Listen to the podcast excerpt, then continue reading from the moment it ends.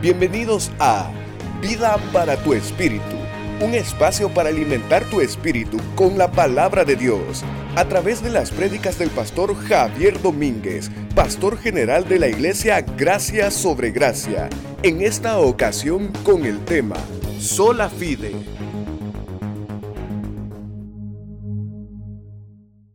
¿Cómo ser justo delante de Dios?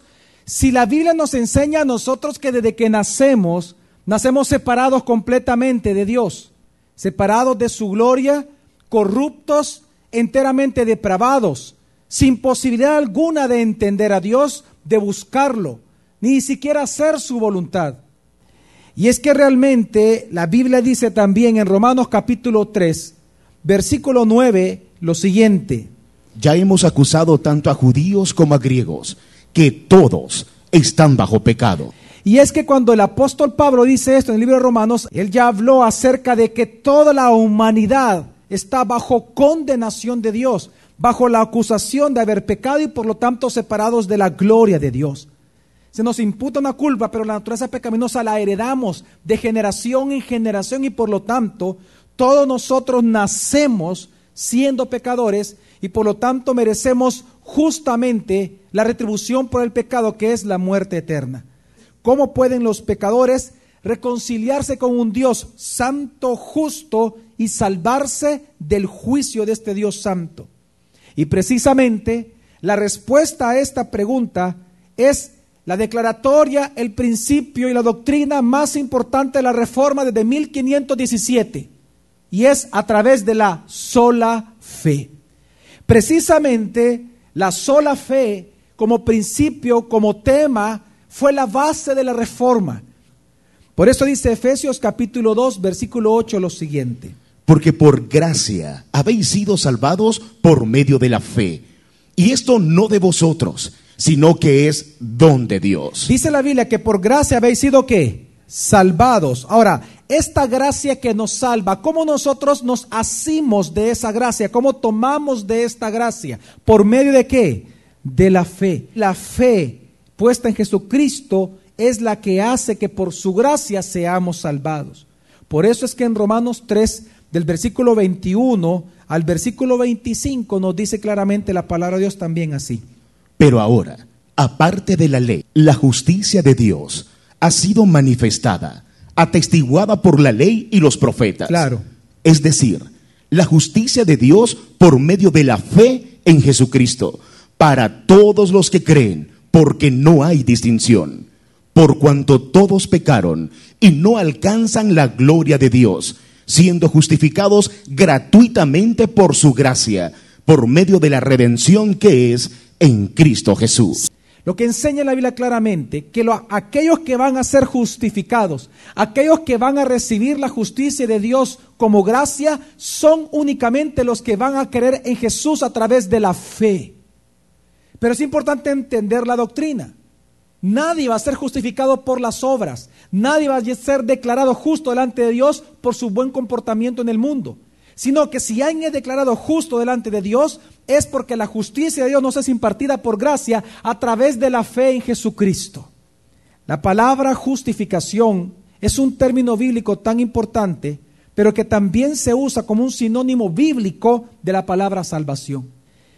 La Biblia nos enseña que hablar de la justificación es hablar de la salvación. Por eso es que la salvación es solamente por la gracia, pero cuando depositamos nuestra fe en el solo Cristo. Por lo tanto, es que también dice Romanos 5, versículos 9 al 10, lo siguiente. Entonces, mucho más, habiendo sido ahora justificados por su sangre, seremos salvos de la ira de Dios por medio de él. ¿Ve usted los sinónimos ahí? La justificación es hablar de salvación. Hablar de salvación es hablar de la justificación. Y por lo tanto, sigue diciendo el apóstol Pablo. Porque si cuando éramos enemigos fuimos reconciliados con Dios por la muerte de su Hijo, Justificación. mucho más, habiendo sido reconciliados, seremos salvos por su vida. Salvación. Cuando Dios justifica a una persona, suceden dos cosas importantes. Perdón de pecados la imputación de la justicia de Dios en mi vida. Estas dos cosas es lo que hace que usted sea reconciliado con Dios, que Dios lo adopte como hijo y lo haga heredero de la vida eterna. La palabra justificación significa ser declarado justo, no ser hechos justos. La justificación es un acto legal, no es un acto moral. No es que Dios lo transforma a usted en un ser diferente, sino que la justificación es el acto legal en donde Dios, por gracia, lo declara justo a usted. No es que lo haga justo, lo declara justo. ¿Qué nos enseña la Biblia con la justificación? La justificación es decir, yo a ti no te declaro culpable. No eres inocente, no me consta, pero yo te declaro a ti que no culpable. Por lo tanto, la pena o el castigo que tendría que darte ya no se te va a dar. Cuando Dios nos justifica, lo primero que Él hace es perdonar nuestros pecados. La Biblia define nuestros pecados como una transgresión directa a la ley de Dios. Por lo tanto, nosotros delante de la ley somos acusados de culpables. Pero cuando usted y yo, por gracia de Dios, Dios nos concede el don de la fe en Jesucristo, somos declarados justos, es decir, somos absueltos de la culpa de nuestros pecados. No es que no pecamos, es que ya Dios no nos ve como culpables. Lo segundo que Dios hace en la justificación es nos imputa la justicia de Cristo a nosotros. La ley exige que los hombres seamos sin mancha delante de Él, porque Dios no puede cohabitar con el pecado ni con el pecador porque es un Dios justo y un Dios santo. Cada vez que usted peca, se genera una deuda delante de Dios. ¿Por qué? Porque la palabra imputación precisamente es un término contable en la Biblia. Cuando vino Cristo al mundo, Él vivió sin pecado. Por eso dice la Biblia que nacido de la ley, Él cumplió la ley. Y eso lo calificó a Él, un hombre sin pecado, justicia humana, como humano, a ser entonces Él tomado como una ofrenda perfecta. Él es el hombre perfecto que Dios estaba esperando. Y en esa perfección de justicia delante de Dios, Él muere en una cruz. Y sobre Él es cargado o imputado todos nuestros pecados, todo lo que le debemos a Dios. Y cuando Él muere en la cruz, entonces la justicia de Dios es cumplida. Porque la ley exigía qué? como paga del pecado? Muerte. La deuda entonces fue qué? Cancelada. Exactamente. La ira entonces, por lo tanto, de Dios fue satisfecha. Y por tanto, ¿qué es lo que sucede? Una vez Cristo resucita, todos aquellos que ahora creen en Cristo Jesús, que Él cargó con nuestros pecados y que solo Él nos puede salvar, solo Él nos puede justificar, en ese momento lo que hace Dios es que imputa sobre nosotros la justicia de Cristo como si nosotros la hubiéramos vivido. Y resulta ser que la justicia de Cristo supera todo lo que usted le debe a Dios. Por lo tanto, su deuda es que cancelada. Y es precisamente por esa acreditación legal que Dios hace de la justicia de Dios sobre usted cuando cree en Él, es que Colosenses 2 dice, y cuando estabais muertos en vuestros delitos y en la incircuncisión de vuestra carne, ¿qué hizo Dios por gracia? Os dio vida juntamente con Él, habiéndonos perdonado todos los delitos. ¿Y qué es ese perdón de delitos? Aparte del perdón de pecados, ¿qué también hizo Dios? Habiendo cancelado el documento de deuda que consistía en decretos contra nosotros y que nos era adverso, y lo ha quitado de en medio clavándolo en la cruz. Por eso es que cuando nosotros pecamos, precisamente la obra de redentora de Dios consiste en eso, en perdonar nuestros pecados, pero también cancelar una deuda que le deudamos a Dios. Cuando usted es declarado justo, por cuanto Dios le imputa la justicia de Cristo a usted, usted no se la ganó, sino que simplemente le es imputada la justicia de Cristo, como que si usted lo hubiera vivido, es cuando Dios a usted lo adopta como hijo, que es otro término legal también. Él lo adopta a usted. Ya usted ya está reconciliado con Dios. Por eso es que Romanos 5, del 17 al 19 también dice la palabra.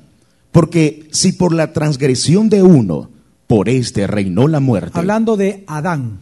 Mucho más reinarán en vida por medio de uno, Jesucristo.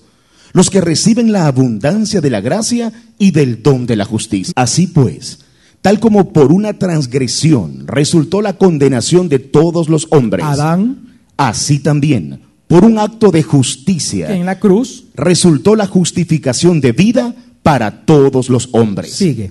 Porque así como por la desobediencia de un hombre los muchos fueron constituidos pecadores, así también por la obediencia de uno los muchos serán constituidos justos. Así que la justificación es un acto legal de Dios por medio del cual Él nos declara justos, es decir, no culpables ya de pecado por dos razones dijimos. Número uno, que es lo primero que Dios hace?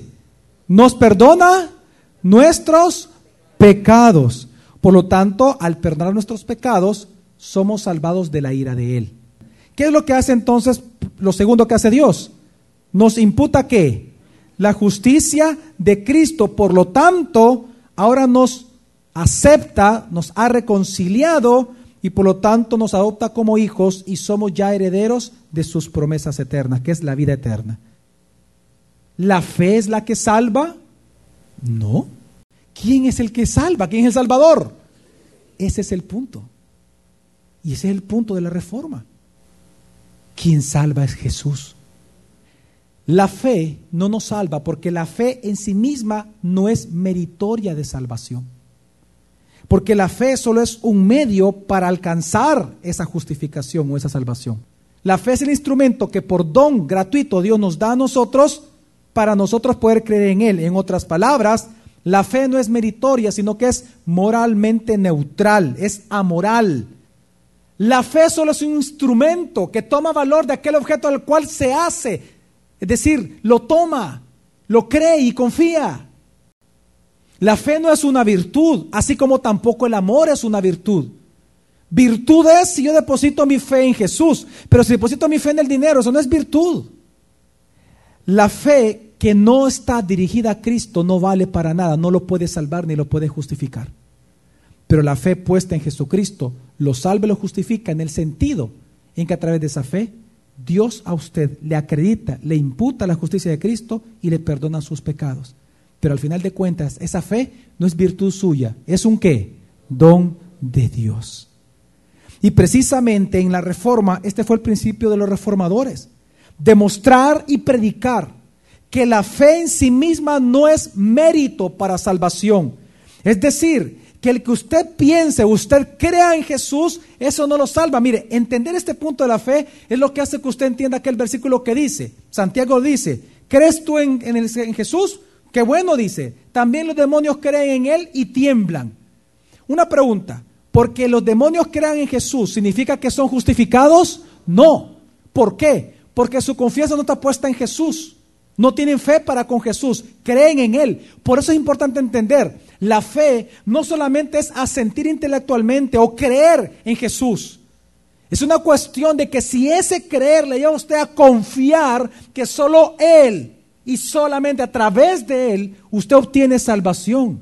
Y por lo tanto usted deja otro medio de salvación disponible a través de las religiones, ritos, ceremonias o sacramentum. Y es que lamentablemente todo el tiempo se nos enseñó lo contrario. Y en el tiempo de reforma se enseñó lo contrario. Y por eso es que la gente no sentía nunca que se salvaban. Y todo el tiempo era culpabilidad de pecado. Y compraban penitencias y hacían esto y hacían lo otro. ¿Por qué? Porque nunca hubo salvación para ellos. Lamentablemente. ¿Cuántos millones de personas compraron indulgencias pensando que con eso salvaron? Y ahorita en este momento están en el infierno. Por eso fue el grito de la reforma. Recordar una vez más lo que dice Efesios 2, versículo 8, fue lo principal de ellos. ¿Qué Porque- dice Efesios 2, 8? Porque por gracia habéis sido salvados por medio de la fe. Y esto no de vosotros, sino que es don de Dios. En teología se habla de la causa eficiente y de la causa instrumental. La causa eficiente de la salvación del creyente es la gracia. La causa instrumental o el instrumento es la fe, la sola fe. Sin obras humanas. Porque ni siquiera la fe es una obra humana, no es una virtud del hombre. Es un don de Dios. Entonces, ¿quién se lleva la gloria en toda la salvación? Jesucristo. Así que decir que la fe salva por sí sola es incorrecto. Y ese fue el mensaje precisamente de la iglesia de Roma por 1200 años. Y precisamente lo que enseña la Biblia es que es Jesús quien nos salva. Pero el instrumento para alcanzar esa salvación, Dios nos lo da por gracia. Y su nombre es la sola fe. Por eso es que Filipenses 3, versículo 9 dice lo siguiente. Y ser hallado en él, no teniendo mi propia justicia derivada de la ley. y ser hallado en él, no teniendo mi propia justicia derivada de qué? O sea, no por, aunque la ley me dice a mí que tengo que obrar, no es que obrando eso me voy a salvar, porque entonces sería salvación por obras. ¿De dónde proviene la justicia que me salva a mí? Sigue. sino la que es por la fe en Cristo. Amén. La justicia que procede de Dios ¿Sobre qué base? sobre la base de la fe. No es que la fe sola salve, es la fe puesta en Jesús la que nos lleva a justificación, porque quien nos justifica y quien nos salva siempre ha sido y siempre será Cristo Jesús. Romanos 3 también dice de 21 al 22 lo siguiente. Pero ahora, aparte de la ley, la justicia de Dios ha sido manifestada, atestiguada por la ley y los profetas. ¿Cuál justicia? Es decir, la justicia de Dios por medio de la fe en Jesucristo para todos los que creen. Es a través de la sola fe en el solo Cristo. A través de la fe en Jesucristo. Como lo dijo Pablo cuando él comenzó a predicar en Antioquía en Hechos capítulo 13. Él dijo algo espectacular, Pablo. Precisamente, a aquellos que pensaban que la salvación era por obras. Él dijo en el versículo 38 y 39. Por tanto, hermanos, sabed que por medio de Él De Jesús. os es anunciado el perdón de los pecados. ¿El qué? ¿Cuál es la primera implicación o la primera obra de la justificación en nosotros? Perdón de pecados. ¿Ok? Sigue. Y que de todas las cosas de que nos pudisteis ser de que no pudisteis ser justificados por la ley de Moisés, por medio de él, todo aquel que cree es justificado. Amén. Es que recuerde que por más de mil años, y quiero entrar en este detalle, la iglesia de Roma había estado engañando precisamente por ignorar las doctrinas. Ellos no quisieron enseñar porque en un momento de la historia de la iglesia de Roma, ellos sí lograron entender por un instante la salvación que es por gracia a través de la fe. Pero sus cánones y todas sus luchas de poderes los llevó a establecer dogmas y cánones que ahora ya no se pueden revertir. Lo que ellos dicen es, la gracia de Dios sí salva, pero esta gracia salvadora es impartida por medio de los diferentes sacramentos y dogmas de la iglesia. Por lo tanto, lo que enseñó siempre la iglesia hasta el día de ahora es que el, mediador entre Dios y los hombres es Cristo, pero a través de su iglesia. Es decir, pone un segundo mediador entre Cristo y los hombres, y es la iglesia. Por lo tanto, si usted no hace lo que la iglesia manda, usted es excomulgado y no se puede salvar fuera de la iglesia, que es el mensaje universal de la iglesia de Roma. No hay salvación fuera de Roma, dicen. Por eso fue el efecto de la reforma muy fuerte, porque los seres humanos, lo- los europeos estaban muriendo y ellos querían una respuesta clara, no sabían cómo salvarse. Y por lo tanto, cuando comienzan a escuchar a los reformadores, y como es palabra de Dios, la palabra de Dios siempre surge efecto, el efecto que Dios quiere que tenga. Amén. Y por lo tanto comenzó una gran conversión, una reforma en toda Europa. Empezó en Alemania y continuó por Francia, por Suiza, por eh, luego a Inglaterra y comienza una gran reforma. Ellos decían incluso lo siguiente, de hecho hasta el día de ahora lo dicen, que como ellos fueron los que formaron el canon bíblico, o sea, lo que, los libros que componen la iglesia, la, la Biblia, entonces dicen, entonces la iglesia significa que está por encima de la Biblia. Por eso es que las tradiciones para los católicos o para la iglesia de Roma es más fuerte que la Biblia. Entonces, ellos dicen, como la iglesia es la que formó la Biblia, entonces la iglesia es la única que le puede dar la correcta interpretación. No puede ser interpretada por una persona, sino solamente por aquellos obispos, en todo caso por el Papa. Entonces, una vez ellos dan una interpretación, nadie puede cambiar eso. Usted lo tiene que creer sí o sí. Si no, usted no se puede salvar. Y precisamente la teología de la salvación del catolicismo siempre ha sido una salvación por medio de la fe en Jesús, más una fe en la iglesia, en las obras que ellos le mandan a usted a hacer para esa salvación. Y es que ellos, por más de 1500 años, han confundido tres términos muy importantes en la justificación. ¿Cómo ellos entienden la justificación? El diccionario oficial de la Iglesia Católica dice que la justificación es un proceso de dos grandes etapas. La primera, precisamente, es el bautismo, en donde Dios, fíjese bien, no declara justo en el bautismo a un niño, sino que lo hace justo, inherentemente justo, dice el, Catecismo de la Iglesia Católica. Inherentemente, ¿sabe qué significa inherentemente? Que es medio justo. El sacramento lo que supone lo siguiente, es que cuando el agua le cae al niño, por la fe de los padrinos, al niño se le hace justo. No es que se le declara, no. Entonces viene a ser medio justo, porque todavía peca. Entonces, ¿qué creen ellos? Que la justificación es un proceso de etapas. Primero con el bautismo, en donde sus pecados son perdonados, pero no es salvado. Solo es perdonado, pero no salvado. Y Dios le da la gracia, que para ello es una fuerza espiritual, para que cuando Él crezca, Él pueda entonces ocupar su justicia y cabe ser mejor y salvarse a sí mismo, que es la segunda etapa. Esta segunda etapa se le conoce en el Catecismo de la Iglesia Católica, en el numeral número 1446, como el segundo tablón. Y luego dice en el mismo Catecismo, en el numeral 2010 o 2010, que el creyente debe de usar la gracia para ganarse la vida eterna, lo dice textualmente. Y dice, que la gracia para la Iglesia Católica significa la ayuda divina que suplementa nuestra debilidad, de tal manera que nos hace fuertes para nosotros mismos salvarnos. Así que la justicia que sucede en el bautismo es una gracia, pero que ayuda al proceso de salvación de ese niño. De hecho, la Enciclopedia Católica y también el Catecismo dice que la justificación o la salvación se puede perder en cualquier día, en cualquier momento. Cuando usted practica un pecado mortal, como por ejemplo la gula o la glotonería, entonces ellos dicen que la salvación se puede perder en cualquier momento, pero que para eso está el sacramento de la penitencia o de la confesión de pecados. Que cuando usted se confiesa delante de un sacerdote y él le da a usted penitencias para hacer, entonces usted es perdonado y nuevamente entonces la gracia de la salvación le regresa por haber practicado ese sacramento. En otras palabras, no hay salvación fuera de la iglesia.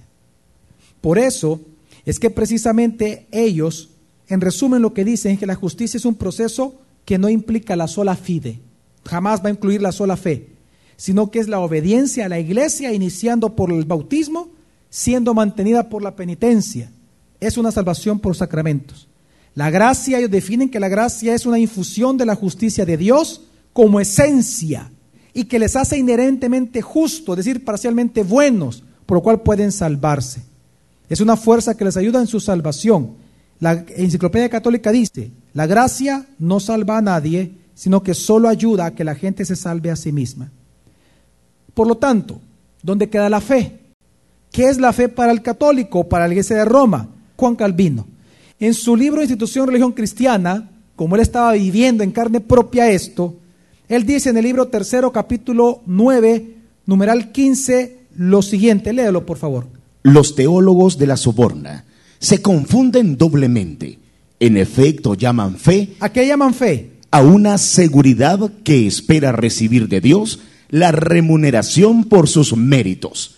Y llaman gracia no al don de la justicia gratuita que recibimos, sino a la ayuda del Espíritu Santo para vivir correctamente en santidad. ¿Sabe qué es lo que hasta el día de ahora significa la fe dentro de la iglesia de Roma?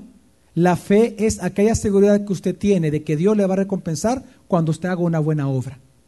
Por eso es que la, la enciclopedia católica dice, en sentido teológico, el mérito sobrenatural solo puede ser un acto salutatorio. yo voy a explicar qué es eso. Al cual Dios, como consecuencia de su promesa infalible, oiga, oiga. le debe recompensa sobrenatural que consiste finalmente en la vida eterna. ¿Sabe qué está diciendo? ¿Qué es lo que dicen? Y eso pasaba en la reforma y antes de la reforma del siglo IX. Es que Dios le debe a a una persona salvación por sus actos salutatorios o sus actos meritorios. Y esa palabra aparece en todos los escritos que hablan de la salvación o la justificación de la iglesia de Roma. Una palabra que ni aparece en la Biblia, que es por méritos. Por más de 1500 años la iglesia de Roma ha estado olvidando lo que la Biblia dice en Lucas 16:15 cuando Jesús habló contra los fariseos diciendo, Y él les dijo, vosotros sois lo que os justificáis a vosotros mismos ante los hombres. pero Dios conoce vuestros corazones, entonces, porque lo que entre los hombres es de alta estima, abominable es delante de Dios. no hay justificación por obras. La justificación es a través de la sola fe en Cristo Jesús, porque solo Él es nuestro Salvador. Amén. Por eso el Salmo, 4, Salmo 143, 2 dice, no, No- en- no entres en juicio con tu siervo. Pues una petición de- del salmista a Dios, porque no es justo delante de ti ningún... Mire, jamás un ser humano se va a poder justificar delante de Dios. Por lo tanto, el único mérito, si hablamos de méritos, el único mérito que logra la justicia de Dios para nosotros es el de Cristo Jesús en la cruz. Él es la única obra perfecta que Dios acepta para salvar a los creyentes, imputando la justicia de Cristo en nosotros. Como dice 2 Corintios capítulo 5, versículo 21, Al que no conoció pecado, le hizo pecado por nosotros, para que fuéramos hechos justicia de Dios en él. Así que la justificación o salvación es por medio de la gracia de Dios a través de la fe en Jesús. Es a través de la sola fe en Él, sin ser acompañada de ninguna obra. Porque ni siquiera el creer y el confiar en Jesús es una obra nuestra, sino que es un don de Dios. Si usted se siente seguro de que usted no es tan malo moralmente, de que usted hace bastantes buenas obras, o que usted cumple los mandatos de su religión o practica los sacramentos o rituales que su religión le imponga, si usted interpreta que porque le va bien a usted en su profesión o en su vida o en su matrimonio, usted tiene el favor de Dios para la salvación, tenga cuidado. Porque esas cosas jamás a usted lo van a salvar, sino que lo van a condenar a usted. Porque lo único meritorio que lo salva a usted es la justicia de Cristo que les ha imputado a usted. Y eso es solamente a través de la fe en Jesucristo. Por lo tanto, quiero que entienda algo. Lamentablemente hoy la iglesia evangélica cuando hace el llamado a salvación le dice a usted, no se preocupe, no es un cambio de religión. Pues le tengo una buena noticia, sí es un cambio de religión, claro que sí. Confiar en Jesús es dejar todo aquello que antes nos decía a nosotros que nos podía salvar. Jeremías 9, 23 al 24 dice, para terminar, dice, Así dice el Señor. ¿qué dice el Señor? No se gloríe el sabio de su sabiduría, ni se gloríe el poderoso de su poder, ni el rico se gloríe de su riqueza. ¿Usted se gloría de ser buena gente? ¿Usted se gloría de que no es tan malo? ¿Usted se gloría como aquel fariseo diciéndole como a Dios frente al publicano, gracias Señor porque no soy como este, pecador, yo te diezmo, yo voy a la sinagoga, yo te sirvo? ¿Usted se siente glorioso usted mismo? ¿Y usted piensa que con esa gloria que usted tiene Dios lo va a dejar entrar? ¿Sabe qué dice Dios? El rico no se gloria en sus riquezas ni sabio en su sabiduría. Entonces, ¿en qué los hombres nos tenemos que gloriar algún día? ¿En qué? Mas el que se gloríe, gloríese de esto, de que me entiende y me conoce, pues yo soy el Señor, que hago misericordia, derecho y justicia ¿Y qué en la más? tierra. ¿Y qué? Dere digan conmigo, misericordia, derecho, ¿y qué más hace Dios? Justificación. Porque en estas cosas me complazco, declara el Señor.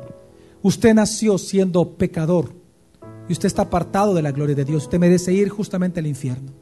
Ninguna buena obra a usted lo va a salvar, ni su religión lo va a salvar. Lo único que le puede salvar a usted es Jesucristo. Y para usted asirse de esa salvación, tiene que depositar su confianza en Él, creer en Jesús, confiar en Él. Eso es creer que solo Él es su Salvador y que Él murió por el perdón de sus pecados. Por lo tanto, usted no tiene que hacer ninguna otra obra más que creer en Él. Porque dice la palabra de Dios, más a todos aquellos que le recibieron. ¿Qué es recibir a Jesús? A los que creen en su nombre. Se le dio el derecho, la autoridad y la potestad de ser llamados hijos de Dios. El próximo jueves te esperamos para continuar aprendiendo de la palabra de Dios, Vida para tu Espíritu, con el pastor Javier Domínguez. Es una producción de Iglesia Gracia sobre Gracia. Puedes encontrar más recursos como este en nuestra página web, graciasobregracia.org. También puedes visitarnos en Hotel Holiday Inn los domingos a las 8 y 11 a.m. Iglesia Gracia sobre Gracia, tu iglesia, tu casa, tu familia familia.